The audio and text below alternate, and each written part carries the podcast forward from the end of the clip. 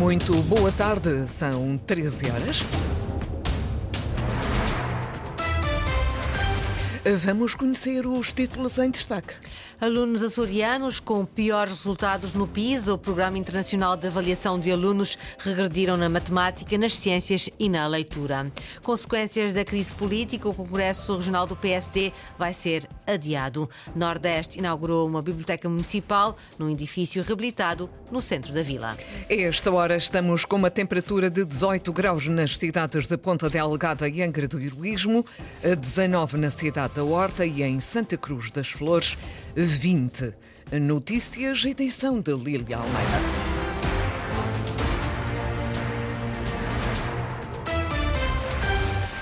Alunos açorianos pioram resultados na matemática, ciências e na leitura. Cenário revelado pelo Programa Internacional de Avaliação de Alunos, o PISA, conhecido esta manhã. Os Açores voltam a ser a região com os piores resultados no país. Sandra Pimenta. Os alunos portugueses com 15 anos estão com menos capacidades nas disciplinas de matemática, ciências e leitura do que há quatro anos atrás. Esta é a grande conclusão do PISA de 2022 e que este ano teve como área-chave analisada a da literacia em matemática e onde Portugal, numa escala de 0 a 1000, atingiu 472 pontos, o que se traduziu numa queda de 20 relativamente aos 492 de 2018.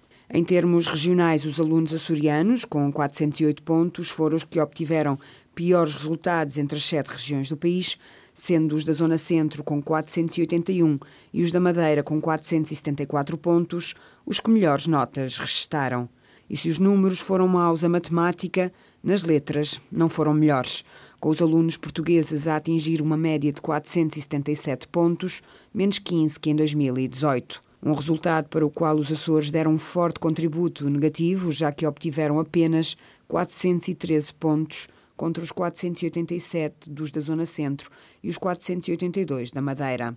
O melhor resultado foi registado a Ciências, com Portugal a obter 484 pontos, ainda assim menos 7 que em 2018. Os Açores foram também aqui a pior região do país, com um desempenho de 417 pontos.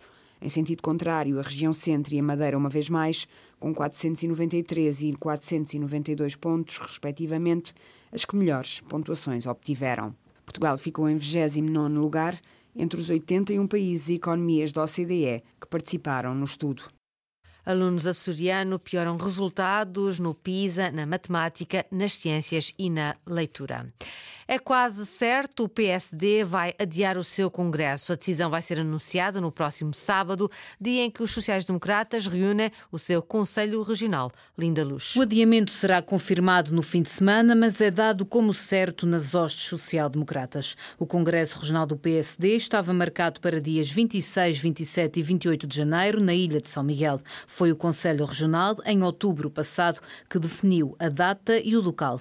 E vai ser o mesmo Conselho Regional que sábado vai decidir o adiamento do conclave laranja. A reunião está marcada para as 10 da manhã e será feita online. A crise política e a quase certa marcação de eleições antecipadas está a obrigar os partidos na região a novos calendários. O PSD, que realizou o seu último congresso em julho de 2022, até tinha antecipado as datas. Agora, a reunião magna só vai acontecer depois das regionais antecipadas. Por esta altura, PSD, CDS, PP e PPM procuram conciliar posições, já que apresentando listas conjuntas, o tempo urge. Se Marcelo marcar o ato eleitoral para o primeiro ou segundo domingo de fevereiro, as listas de candidatos terão de estar fechadas até ao final do ano.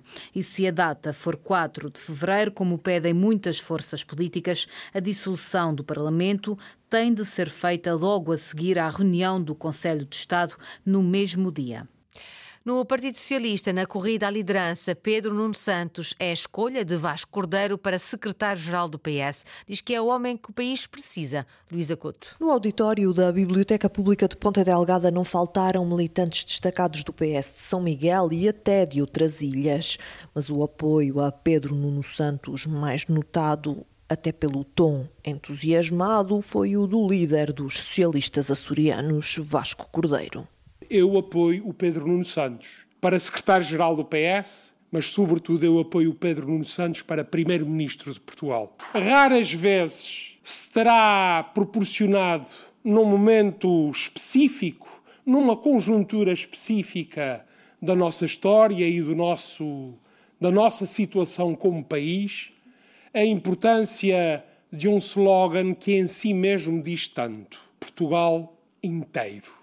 O motivo do encontro com militantes em São Miguel é a corrida para as diretas do PS, mas nos discursos já cheira a campanha eleitoral. E em Portugal todo, como nos Açores em particular, nós vamos ter de preparar uma vitória em fevereiro e uma vitória em março para dar esperança ao nosso povo e provar que é possível viver melhor em Portugal. Pedro Nuno Santos garante empenho total para que o PS recupere o poder no arquipélago, mas deixa uma garantia. Liderarei um partido que quer, obviamente, ganhar eleições uh, nas regiões autónomas do, do, dos Açores. Não queria apropriar-me de uma eventual vitória do PS, porque, obviamente, ela não é minha. Não farei com os Açores aquilo que Luís Montenegro fez com a Madeira, de certeza. Certo é que antes das eleições regionais ainda faltam as diretas do PS daqui a menos de duas semanas. Estão marcadas para os dias 15 e 16 de dezembro. SATA acrescenta mais uma ligação entre Ponta Delgada e Horta. A Secretaria Regional do Turismo e Mobilidade autorizou a SATA Açores a operar uma rotação extraordinária entre Ponta Delgada Horta Ponta Delgada às quintas-feiras de manhã, a partir de 14 de dezembro. Segundo nota do Governo, esta decisão vem responder às solicitações de residentes, instituições e às necessidades sinalizadas junto do Conselho de Administração da SATA Açores. Até este momento, a quinta-feira era o único dia em que não era possível sair do Faial por via direta ou com ligações a outras ilhas por via aérea ou intermodal e chegar a Lisboa antes das 22h45.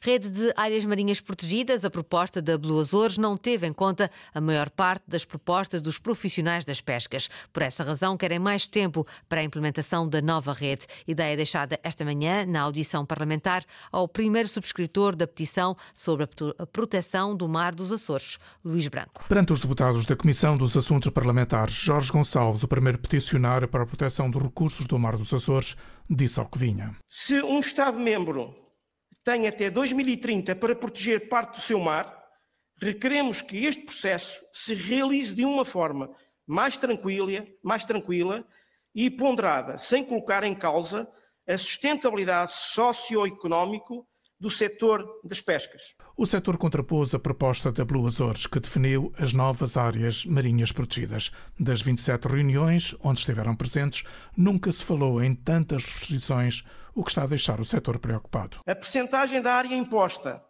e a presença e a pressa na implementação das, áreas, das AMPs está a provocar uma enorme pressão, desconforto, desencorajamento ao investimento de comerciantes e investigadores e instabilidade junto dos pescadores açorianos que temem pelo encerramento da sua fonte de rendimento. Discordamos do resultado do processo do programa Blue Açores designado de participativo, uma vez que não tiveram em consideração as necessidades, sugestões e alterações propostas pelo setor das pescas. Audição do primeiro peticionário para a proteção do Mar dos Açores através das áreas marinhas protegidas. Ficou igualmente sublinhado a sua concordância geral com o espírito legislador, mas não com o tempo nem com o modelo da criação destas áreas marinhas protegidas.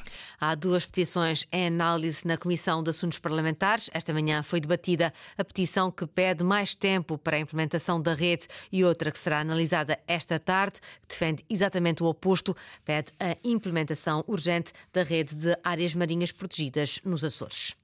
Estão atrasados os pagamentos do Solineres para a aquisição de sistemas solares fotovoltaicos. Há quem aguarde há meses pelo reembolso. Os apoios do governo para a aquisição de painéis solares até são rápidos.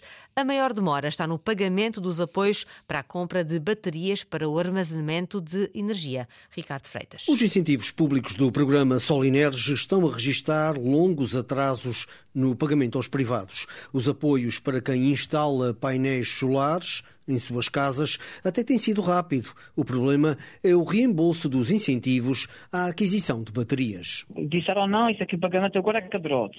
Porque essa parte da bateria é feita com, com, a Direção Regional do, do Orçamento do Tesouro.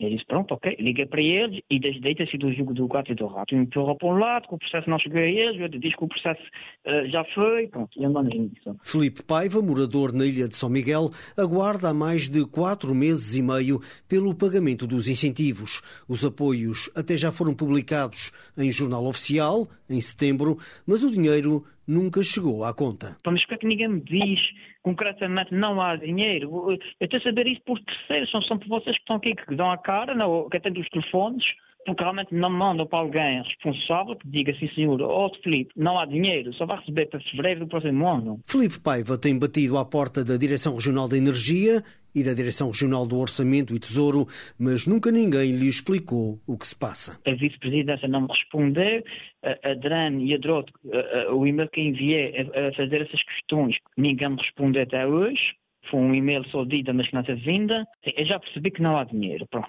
já, é, para mim está claro. O caso de Filipe Paiva não é, no entanto, único na região. As redes sociais estão repletas de queixas de outras pessoas que também aguardam há longos meses pelo pagamento dos incentivos do Solineres. Antena 1 Açores procurou esclarecimentos junto da Direção Regional da Energia. A informação é de que todas as análises no âmbito deste sistema de incentivos já estão concluídas e que os processos foram encaminhados para a Direção Regional do Orçamento e Tesouro para o respectivo pagamento.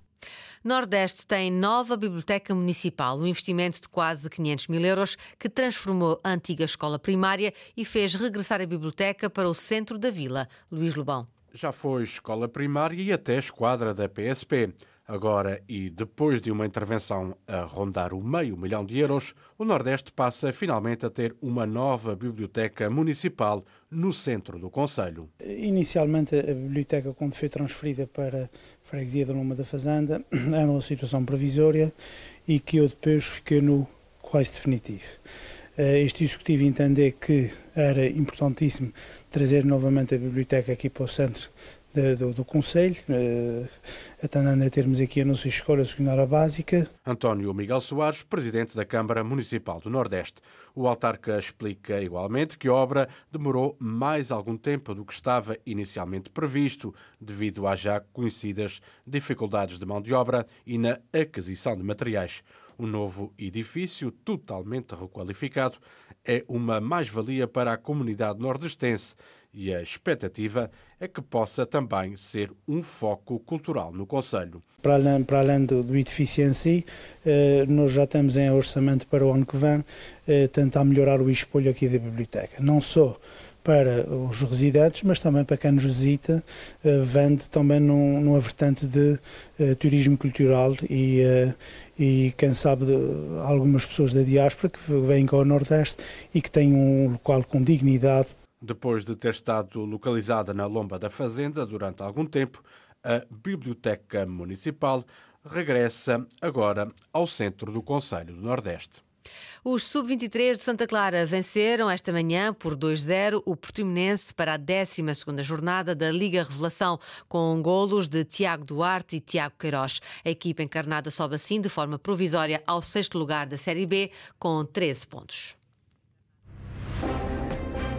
Jornal das 13, uma edição de Lília Almeida. Encontra toda a atualidade em acores.rtp.pt, bem como na página do Facebook da Antena